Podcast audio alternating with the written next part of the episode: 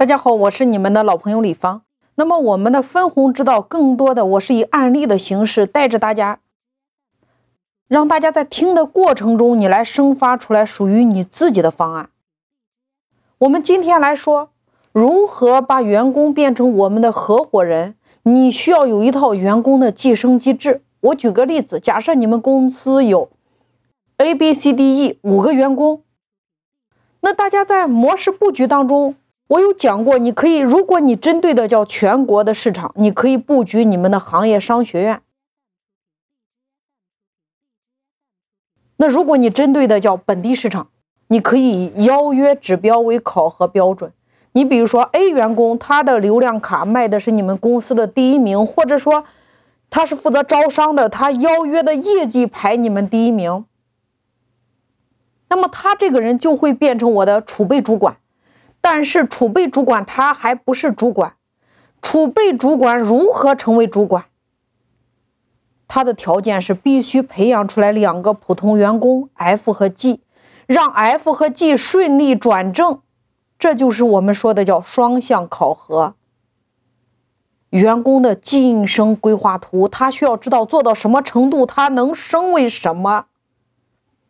你看，他要。作为一个储备主管，他今天要成为合格的主管，他首先第一个考核的叫做他本人的业绩，他需要达到主管级别。第二个，他需要同时感召并且培养两名员工正式转正。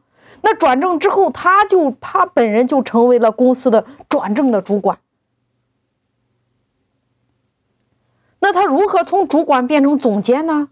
他必须培养另外的两名 H 和 I。两名主管达标，业绩达标，他就能变成总监，并且这里两名主管里边有一名是他自己招聘来和亲自培养成为合格主管的人。你看，这是你员工的晋升规划图。你这样的团队是不是就是稳定的团队？因为你看，这个人既是他招进来的，又是他培养的，还是他扶持转正的，你们这样的团队是不是极其稳定？透过你的员工晋升通道来持续扩大我们的中层管理干部的团队，所以你看团队布局的核心重点，你需要打造你的合伙人机制，你需要让每一个人他在明白，在这个团队里边他做到什么程度，他能拿到什么结果，你需要有一张清晰的员工晋升规划图，让他明白。